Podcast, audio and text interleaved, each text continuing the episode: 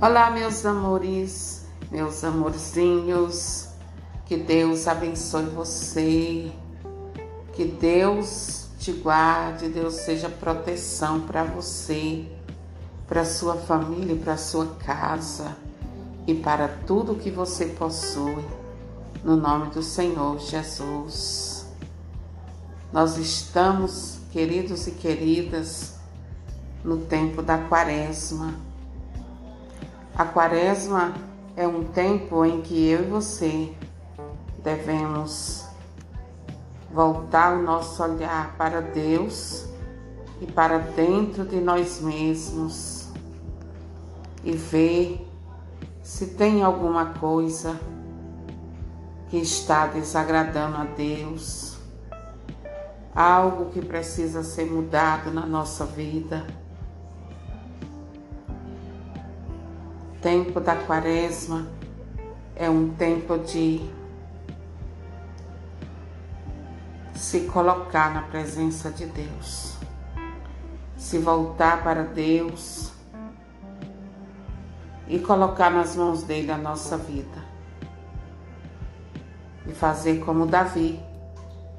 Deus, olha dentro de mim e veja se tem algo que te desagrada e me ajuda a mudar. Esse é um tempo de graça, o tempo da quaresma é um tempo de graça, é um tempo de voltar para os braços de Deus. É um tempo de reconciliação, é um tempo de ter comunhão com Deus.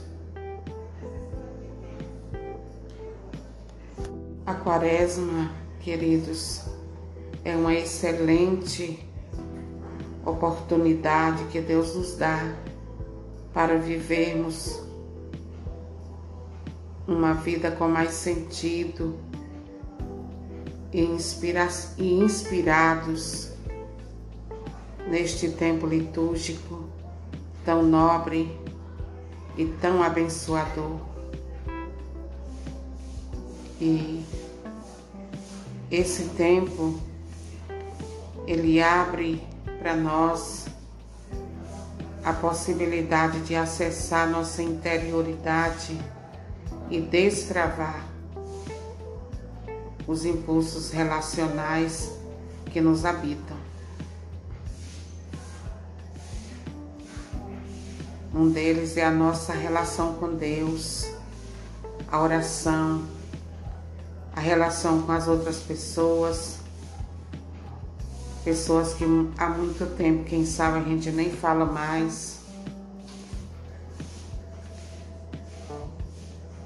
A esmola e a relação com outras coisas, como por exemplo o jejum. Nós somos chamados pela igreja a viver esse tempo, tempo quaresmal, debaixo da graça de Deus.